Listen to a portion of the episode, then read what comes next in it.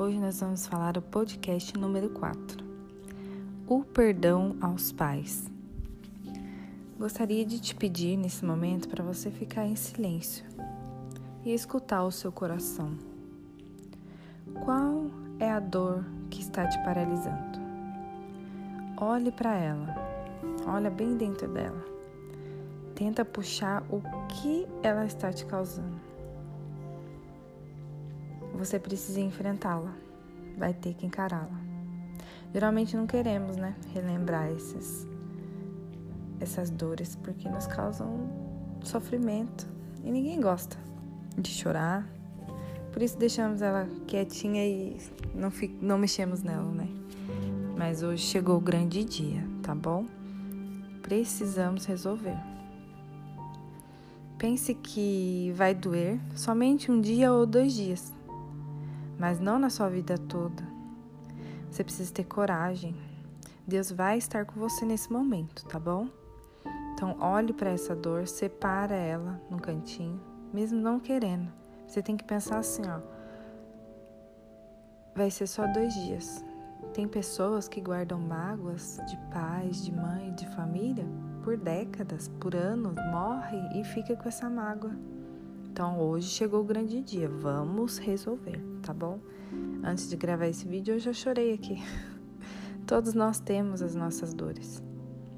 E eu tô falando com você agora com para te ativar, para te ajudar a você enfrentar. Esse vídeo não é motivacional, é ativacional, é para te ajudar, tá bom? Precisamos pensar também que essa falta de afeto e carinho que nós nunca recebemos, reflita. Seu pai e sua mãe, às vezes eles nunca tiveram. Eu nunca recebi um carinho, um abraço, eu te amo. Mas minha mãe, ela fazia em forma de bolo, de doce. Ela sempre estava atenta, tentando nos, nos agradar. É uma forma de carinho também. O meu pai já tem um pouco mais de dificuldade.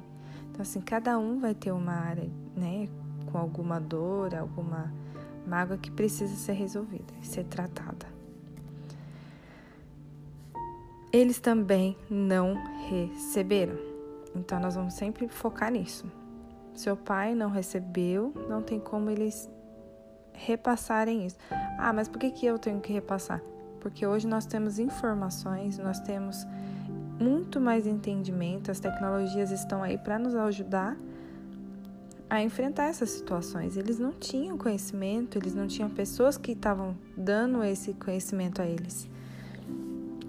Então, é, é isso que eu queria passar para você. Hoje nós temos as oportunidades de mudar nossa história, perdoando, deixando as coisas velhas para trás.